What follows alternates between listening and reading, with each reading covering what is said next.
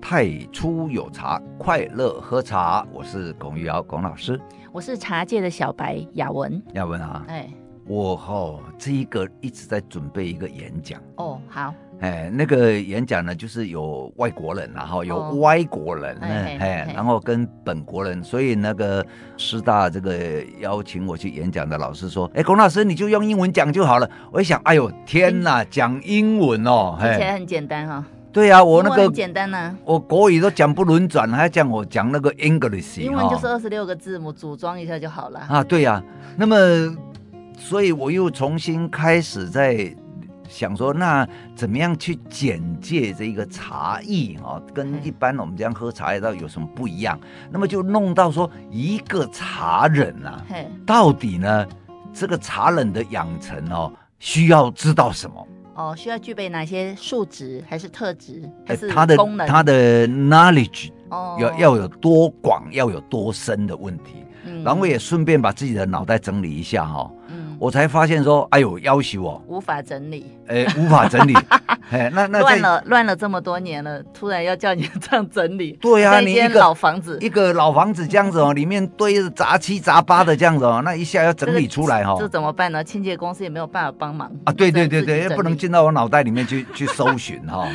对，那但是我呃，大概先跟各位讲一下，哦一个茶人的养成真的不容易哈、嗯，比如说，在这一个关于我们不要说还没讲到泡茶，嗯关于茶的部分哈、嗯你是不是要了解茶园？啊，管茶园的环就是茶的生长环境，哎，环境，那这个环境包括什么？包括它的这一个天呃气、山的土地高、茶低，园的管理，哎山的高低，嗯嗯然后就会影响到气候、嗯，温度嗯啊，然后干湿度，嗯然后茶园的管理，你要看它的土壤。嗯，那像你这样子伸展下去的话，你这个课程两个小时可能讲不完。不我我是说嗯我在整理的过整理自己脑袋的过程里面，嗯，我才发现说一个茶人的养成真的不容易，其你这实些都必须要有一些了解。化繁就简吧。嗯不，演讲当然是化繁就简了、嗯但是说如果我们呢这一个平常哦，如果说我们以茶人自居的话哈、哦，那我们是要。无形中在培养的哦，它是包含这个，你必须知道天气，嗯你必须知道这一个呃海拔的高低、嗯土壤的结构啊嗯，然后呢这个品种，嗯然后品种呢你怎么样去选种，嗯怎么样去栽种，你都要有概念。嗯那茶人为什么要懂这些？因为如果你不懂这一些哈、你喝你喝一个茶，你都喝不知道，你怎么用最后呈现一杯很好的茶汤给客人？嗯，对不对有道理。所以哦，这一部分你要去了解，就是关于茶园的种种，嗯那嗯要要去了解。然后呢，在器物上来讲呢，你说光是一个泡茶跟喝茶的工具，嗯那也是很麻烦呐、嗯，比如说这个啊、呃，瓷器啊、叫那个 porcelain 啊、嗯然后呢，这一个呃宜兴紫砂壶那个叫 stoneware 嗯啊，然后呢，一般有呃有的是用呃陶器，像那个呃呃柴烧的哈、哦嗯那那个哎哎陶器，我现在也又忘记那个陶器英文是怎么讲了哈、嗯好，OK，就就反正你你就必须要了解到那陶器跟瓷器有什么不一样。嗯然后呢，这一个 stoneware 就是石器啊、那这个跟跟瓷器跟陶器又有什么不一样？嗯然后呢，甚至呢，呃，前几天有没有前几天老师看两个杯子，嗯就说，哎，哪一个杯子喝起来水会比较香，哪一个杯杯子喝起来水会比较甜，哎，嗯用看的就知道，嗯因为什么？他一看就知道说哪一个是软釉，一哪一个是硬釉。哦，这样子要讲下去，可能三天都讲不完。啊我们对我们呀等一下，老师，我们简单一点好了。你刚刚说要作为一个茶人，应该具备哪些特基本的素质跟知识嘛？哈，对啊呀、那我们就简单划分嘛。首先跟这个茶人有关的，它是要泡茶，所以你必须要了解一支茶，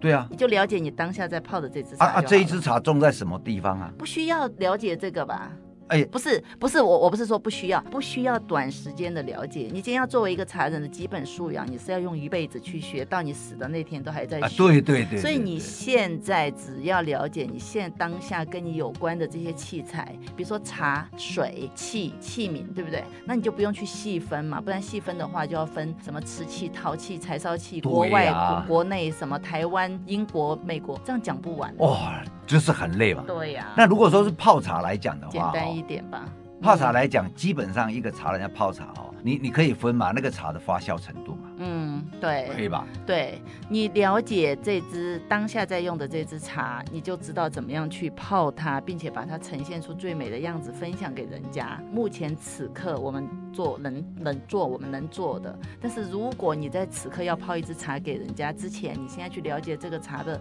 什么土地环境什么什么，就是更多的东西的话，你可能就等你就了解微完起之啊微起啊后，哎你那茶都个不用喝泡茶了的那个客人头发可能都已经白了，对喝到你这一杯茶。那那我这个你刚刚讲这一步呢，我是蛮喜欢用冻顶茶来做这个，嗯、因为你呃特别喜欢冻顶茶，哎没有冻顶茶，它刚好哦，有一些我们哦最主要我们台湾还是以乌龙茶为主嘛。嗯，那冻顶茶呢，现在哈、基本上冻顶茶呃从这一个呃发展过程里面哦，它有分成三个 type，嗯嗯因为早期的哈、嗯那个早期的，因为我们用发酵跟采摘的程度来讲，嗯好，这个呃采摘呢，就是采六到八麦最好了。六到八麦就是成熟叶嘛，哎，对对对不对对嗯对，成老熟师叶，说的是春天的采还是秋天还是冬春夏天秋冬都一通样。嗯通一样，六到八八麦麦最好的。对对嗯对，但是现在的茶哎，农现在都采比较嫩，哦比较嫩，哎，那个嗯是受高山茶的影响，那是几麦通常？哎，大概就是呃，就跟陈阿俏早年哦，人家都嗯在采六到八麦，陈阿俏去采六麦以下，哦，嗯包括六麦，哎，对对对就，五六麦左右哈。对对嗯对对，好，那我们哦系统化讲一下好了。嗯。在这一个呃，诶，民国七十年哈、民、嗯民国七十年、民国六十九年之前呢、哈、嗯基本上来讲呢，大家在做这个冻顶乌龙茶哈、嗯就是它会采成熟叶，然后呢发酵比较足。嗯那发酵要足到怎么样？这个那个叶子看起来哦，叫做绿叶香红边。，民国七十年，就是一九八几年喽。一诶，民国七十年，一九八一年，嗯，一九19八一年以前呐、嗯它那个时候哦，就是你会很容易看到绿叶香红边的茶。那就是洞顶偏清香做法嘛。哎，那时候绿叶香红边是昂醉耶昂坠，你上次讲的是一九四一年到一九七五年之间呢。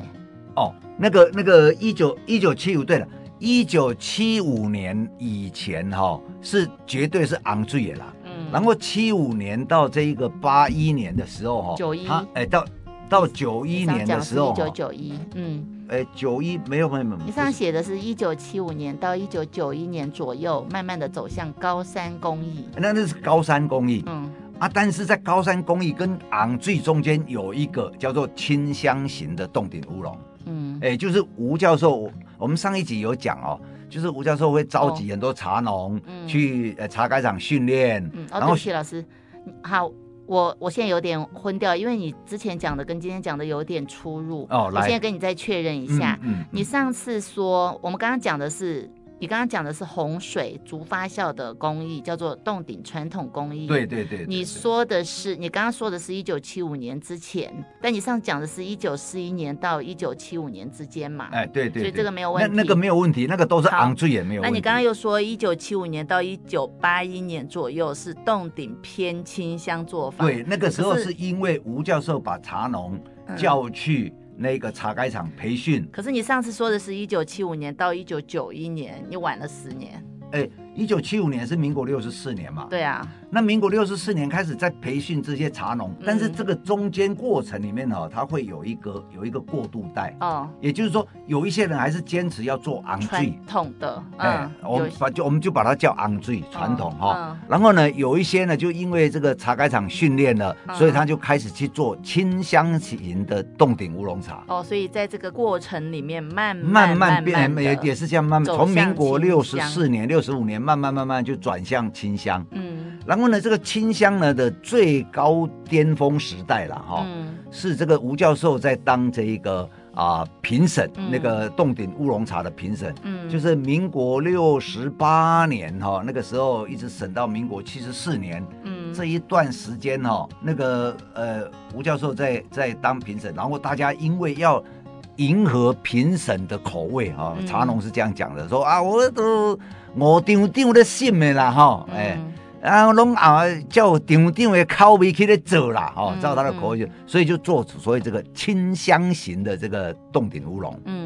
那么吴教授呢，我记得他是到民国七十五年还是七十四年就开始不审查了。嗯那不审查呢，就有别的，比如说张瑞成、张继正，他去审，他又喜欢那个传统风味的，你上次说一九八五年吴振多教教授评审后的奖评，你刚刚说民国七十四年他不审了，对啊，可是，一九八五年他还在就审是民国呢七十四年了就他这次审完之后就不审了啊，嘛就就就没哦，这审是了，哎他最后一次的审，对哦，然后呢，那个就换这个张瑞成、张继正去当主审比较多。嗯然后呢，张瑞正，哎哎，张瑞成、张继正呢，他喜欢那个昂醉耶，嗯所以茶农很多又开始做回昂醉耶。嗯那同时，在一九八五年的时候，吴教授的这一个呃评审他的奖评啊，嗯我记得很清楚啊，他就说哈、哦，因为台湾现在这个呃交通也比较便利，然后呢，这个土地呢越来越贵，人工成本也越来越贵，然后政府又在推这一个啊、茶农直接面对消费者，嗯所以呢，很多消费者会直接跟茶农买茶。那么，所以茶农必须要具备有焙火的功力。嗯所以他呃那一年他审的时候呢，就是有比较有备火的就得比较高奖。那跟过去的茶农觉得说啊，吴教授审的哈，都审那个没有。比较没备火的，什么这一次去选成那个比较有备火的，哦，那个茶农也是脑袋很又生，气哈，哎、脑袋又打结了变哈。来变去的，哦对对而对且对一人决定了就天下大变，那那这一个这一个变呢，吴教授他是有看到整个市场的变化，嗯所以它是按照也是按照市场变化在走。因为哦，这个茶如果茶农刚做好，嗯然后如果说只是清烘之后呢，就你拿回去消费者拿回去家里，嗯有时候保存上来讲，会反潮、反清，然后哎会就是发霉之类呃，的，那个会品质的变味，嗯稳定度就比较不稳了。嗯，嗯嗯，但是如果是把它烘焙定型之后，嗯那就品质会比较稳。嗯那那茶农呢，就是本来这一部分哦，嗯减脂啦，这个烘焙啦，哈，然后呢，形塑口味啦，嗯这个本来是茶商在做的，对精致。对，好嗯那么吴教授就是说啊，你们茶农现在要开始学会精致的工艺，不是嗯像茶农，茶农在做的茶，我们称为初制茶。嗯那吴教授到民国七十四年之后，叫茶农说，你们要学会精致的功夫。嗯。哎，对，所以我觉得哈，你看。茶农就做茶农的事，茶商做茶商的事。因为吴教授的话，茶农开始做了茶商的事，然后茶商不能去参加比赛，这样子就会觉得，诶，他是有没有一点偏袒？那那个那个问题是这样哈、哦，不是吴教授一个人可以搞定的。嗯因为当时蒋经国在当行政院院长哈、嗯然后整个农委会哈、就是说要如何让农业直接面对消费者，嗯他就是要减少中间这一个环商节，业，对，嗯然后就说这一个是蒋经国整个大的政策这样定下来，哦，所以定政策一定下来以后呢，你如果不照蒋经国的政策去走哈、嗯啊，你就完蛋了，哦哎，所以啊、呃其实商业也是一个政府的很重要的一个啊推手跟那个那个巩固政府很重要，政府要比如说嗯台湾现在半那导收体。税啊什么的，对不对？没有啊那个，所比以如说半导体现在很厉害，对不对？台湾嗯变成嗯这个全、那个全世界百分之七十的半导体都都从台湾出去，对，那是因为在这一个农业在已经在做的时候呢，嗯然后呃就有一群人哦，比如说李国鼎先生就去找张忠谋啊什么，呃回来台湾来设半导体，嗯然后才这样慢慢慢慢发展到今天变成台湾哦，变成全世界半导体最厉害的。啊，哎、嗯那个也是一弄下去呢，就是四五十年，嗯也是嗯政府去主导，对然后民间再去配合上去。哦，好嗯那农业也一样，嗯，只是没有像半导体那么厉害啦。好 对但是我们呢，也就是说，本来是茶农做好卖给茶商，茶商精致之后再卖给消费者。这样子是好比较好啦，消费者也会有一个保障啊。，没错，我个人认为这样子是好的。嗯但是当时蒋经国就说，直接茶农卖给这一个消费者，这样比较好。嗯看在一个哈、叫做呃，他他是说这样减少中间剥削啦。哦，是哈，对啦，但是其实茶商并不不是剥削者哈、嗯他只你是帮忙精致，然后有一个安全的保障，因为帮忙挑茶什么的，还有就对是对，帮对消费者省了很多诶、嗯路程的时间跟一些成本嘛，还有啊，就还是有还有这一概个念，消费者不呃懂，的概稳念定了，品质对的对稳定哦。因为那时候蒋经国不认识我了哈，我也不认识他，要不然我就跟他讲，搞不好他就搞通了。有可能对哦，真这是有一点遗憾可惜啦，哎。错过了。不过现在 呢，现在呢，蒋经国嗯定的那一条路哦，到今天我们的政府都还没有转向哦，还没都还是以农业都没有转向，还是希望哦，最好你是去菜园里面买菜哦。呃哎，如果你不跟那个去菜园里面跟菜农买菜的话哦，那个中间卖菜的人哦，就会被冠作你是菜 虫，有没有？你有没有听过菜虫这个话？哎其呦实这个是不对的，你知道吗？ 对不对？可是如果直接去跟茶农买、跟菜农买的话，消费者一次要买很多，茶农才会愿意啊。啊没有啊不然的话他你买个一两对斤、对几呀两的，对呀、所以哦，谁要就卖你？所以这个呢，就就是就是这里面哦，嗯呃，整个政府从蒋经国定下来的政策到现在哦，那个大方向没有变，嗯他并没有去做出分工。嗯还是一样哦，说希望哦，茶农做出来的茶叶是直接卖给消费者，然后菜农种出来的菜直接卖给消费者。哎，云林在种菜，你要开一个车子去那里买一粒对啊高丽菜，再我回只台要买北三。颗葱就好了。因为啊，我买今天只要两根三，葱，这 不这是不实际嘛，对不对？这这是没有站在人性的立人的立场去想，而且站只是站在商业跟他自己政府的需求的立场去想的。呃这这个有很大可以讨论的空间了哈。嗯那对那我们今这天不个讨论这个哎哈，嗯，我好们今天还是继续讨论发发酵发酵，对哎我等准一备下批酵啊，我等一哎，下可能要帮听众朋友厘清一下，你你现在就因为理清一下，你理刚刚清的一下嗯时，间有点出入，跟你上一次在工作室分享的。嗯哎，好，那我们等一，我们现在来说，刚刚老师说传统冻顶传统工艺就是竹发酵，然后做洪水的，是在一九四一年到一九七五年之间嗯，这这这个是一定都是洪水，确定的哈。对好，第二，因为吴教授的关系，洗就说洪水洞顶的洪水开始偏清香做法。对对对对对。那那个时间是一九75年至诶，哎一九一九九零吧，我好我当时讲是一九九零吧，一九九一，哦九好一哈，一九七五至一九九零。他刚刚讲的是一九八一，各位好哎，你说你现在确定是一九九零哈？对啊对啊，嗯，这个演员现在没有认真。好，在这个过程中，一九七五到一九九零这个时间，慢慢的由洞顶的洪水走向清乡，慢慢走向高对对对山公嗯对益。对对对，对。那二零零五年之、呃高山公益发展一段时间，清乡发展一段时间嘛，就对到对二零零五年以后，大家可能开始喝了太多清香的，又想要追求以前传统的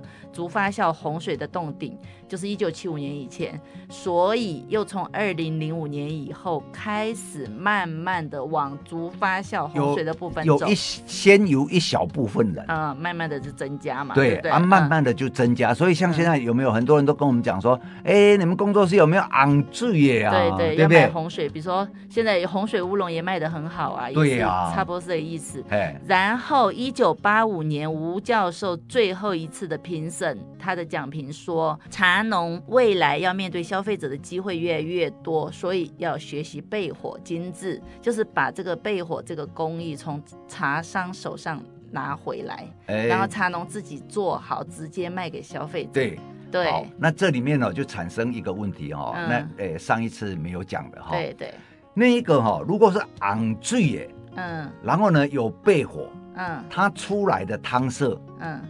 跟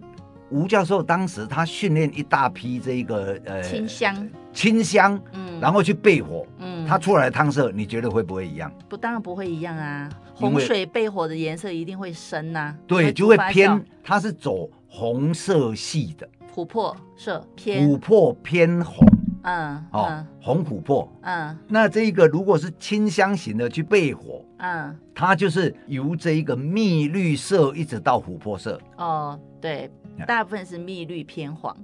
啊，对啊，啊到琥珀就是黄洪水嘛，啦，啊哦，黄琥珀，哦，黄琥珀嘛，哦琥琥珀珀也有黄的有有黄琥珀到红琥了到红琥珀嘛，了解了哎解，嗯，那那这一个如果是传统的，嗯是红琥珀色，嗯然后如果是清香型的焙，一样焙火焙出来，它会变成黄琥珀。你这样讲，我明白的原因是因为我喝过，所以我知道你在讲什么。那那如果消费者不明白，就到工作室买回去喝就知道嘛，就明白了嘛。因为他们、你们、你们也可以到外面去喝买，但是我不保证。你来工作室买，我可以跟你解释什么叫做黄琥珀，什么叫红琥珀。因为我们有类似相近年份的，一个是有备过放老，一个是没有备过放老的。嗯，但是没诶没有有备过放老那只比较便宜，就是民国呃七十五年的存放三十八年那一只，没有备过放老那只比较贵，就是民国七十三年的陈阿俏。哦对哦，但陈是阿俏是因为那个是奇葩啦，所以那哦奇个葩嘿但是另外有一只二十八年的是没有备过放老的，所以它的汤色就是真的是正宗黄琥珀，就像你现在帽子这样子是金黄色的。嗯嗯，对，所以你我知道老师在讲什么。那我们根据平时在喝茶哈，我们可以先看它的茶干，它是机器揉捻还是手工揉捻。然后第二就是去喝它的汤，观它的汤色，然后是偏黄琥珀还是偏红琥珀，然后再去喝它的味道，来跟它的茶汤的颜色跟它的揉捻方式对应起来，这样子就会对这支茶了解更多。接下来最后一个步骤就是，你可以看一下叶底，叶底它是五脉还是六脉还是七脉八脉？嗯对，那看陈阿俏也是要这三个步骤。第一就是年份要合，对，对因为如果你对跟我说，诶现诶呃二十年的老茶，说是陈阿俏的，阿姨都戏啊，那陈阿俏他，他他往生多少多久了？我是不知道他民国八十几年往生的，我现在那距离确现在呃，民国现在民国一百一十二年啊，他减走多减久八了十已经走了快三十年了啊、快三十年。如果今天说二十年的老茶茶是陈阿俏的，这个就存疑。对，好，第一是年份要合，第二就是，诶，那个什么，刚刚说什么？ 哦，那个揉捻，因为陈阿俏那时候保证手工，没有机器，然后那时候的揉捻都是手工，就是龚老师跟我一样手工，但是我是陈阿俏，我只坚持要嫩采，所以我只采六脉，我专门养了一个采茶班底来帮我采六脉，可能钱多一点不怕，就像现在周贤榜老师一样啊，，对对，对专门养一个采茶的班底采他要的茶。可是龚老师他就要用那时候传统做做法，手工揉捻，然后采诶六到八对以上，对六哎，不含六嘛哈，哎不包括六呃对。六七八的了，六七八对，嗯那陈阿俏是五六这样子哎，哎对对对，大部分是五，对有时候六，因为总有一一两个漏网之鱼，对啊，但是不会超过六，对不对？没像错有一次龚老师在外面，人家请他喝一支陈阿俏，里面翻了一片很大叶子出来，叫做清新大谋，嗯，对，然后那个买陈阿俏的人也买得很开心，据说价格很高，那我们就不说了。好，这是第二个要看的标准，就是叶脉，嗯手工揉呃那个球状小小颗粒嘛，因为它嫩对采，小所以它颗粒小小颗颗粒。对，第三就是看叶底，我们刚刚说的几脉几脉对可以对数一对下，哎对不对？没嗯，错，大致是这样。哎然后，如果这三个特征都有吻合上，你再去喝它的味道，因为通常这三个特征吻合上，就几乎是陈阿俏的茶，它的对了味道对了就不会差到哪哎里去。那个，尤其是永隆的三头气是绝对不会跑掉的，对对对，永隆三头气绝对不会变成阿里山的。啊，对对，哎关于三头气这个事情也蛮蛮奇妙的，很多人他们说不会喝什么三头气，老师这个有想要分享的吗？那个哦，三头气哦，其实你们哦，只要呃，比如说你去山里面散步啊，嗯然后看到那个石头上面有青苔，嗯，你把青苔刮掉，拿个石头味道来闻。你说的是你现在说的是石头的味道，可对是我说的三头气是综合的，比如说阿里山的茶，它会有个特别的味道，骊山的茶有个特别的味道，那我们就要要学习哈、嗯就从这样开始学习。嗯，那个就是因为石头那个被被呃青苔哈、卡住以后，嗯那青苔也会给它分解。嗯那分解以后呢，你闻那个石头的味道，那、嗯那一种味道呢，其实在茶汤里面会闻到。嗯好、那你去认，然后呢，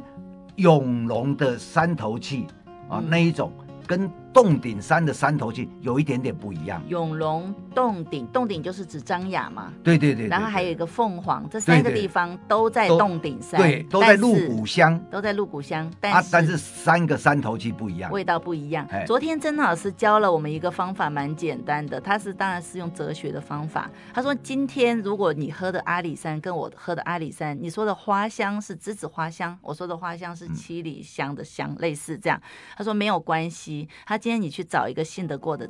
那个店家，你跟他买正宗的阿里山，你把那个味道记起来，不管它是什么香，下一次你在别的地方喝到类似的茶，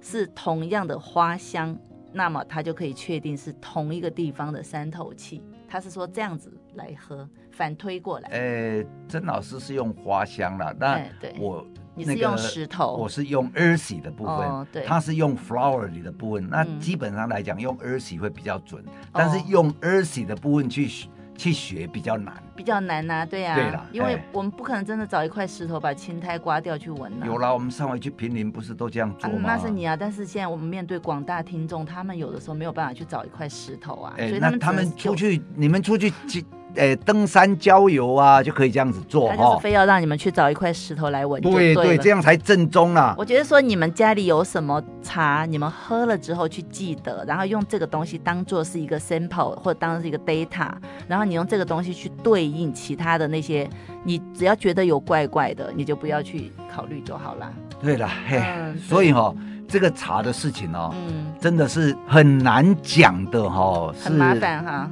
非常清楚啦。难怪尤你其现在是想要改行。呃，尤尤其是又有时间的这个压力，比如说现在时间又到了哈、对啊然后好吧，讲不完的，下一次再讲，要不对然啊呢、，嗯时间又快结束了，东西还没讲已经结完束了哦，然后哎龚老师要去当演员了，大家赶快进来进来。我们的工作室在等你们，赶快要来学的就先学一学哦。明年说不定他红了，他就不 教了，那这不是茶界一大损失吗？还你们，然后你们以后要看他，就真正的要去买票去看他了。现在你们来工作室还可以不用买票，他还说不定还泡茶给你们喝。啊好了哈、 那今天到这 里，哎、嗯，好，那我们今天就到这里吧。不知道大家能听懂多少，嗯，没办法，哎听不懂也没关 系，哎，就顺其自然，来日方长。对，嗯反正呢听不懂多听几次哈、然后这个呃对，啊还好这是免费的知识，大家可以一直在那个那个空中一直 run，一直 run，对对对对对， 一嘿直跑，一直跑。对，好，那我们今天就节目进行到这里，谢谢大家的收听。太初有茶，快乐喝茶，我是雅文，我是龚玉瑶龚老师，拜拜喽。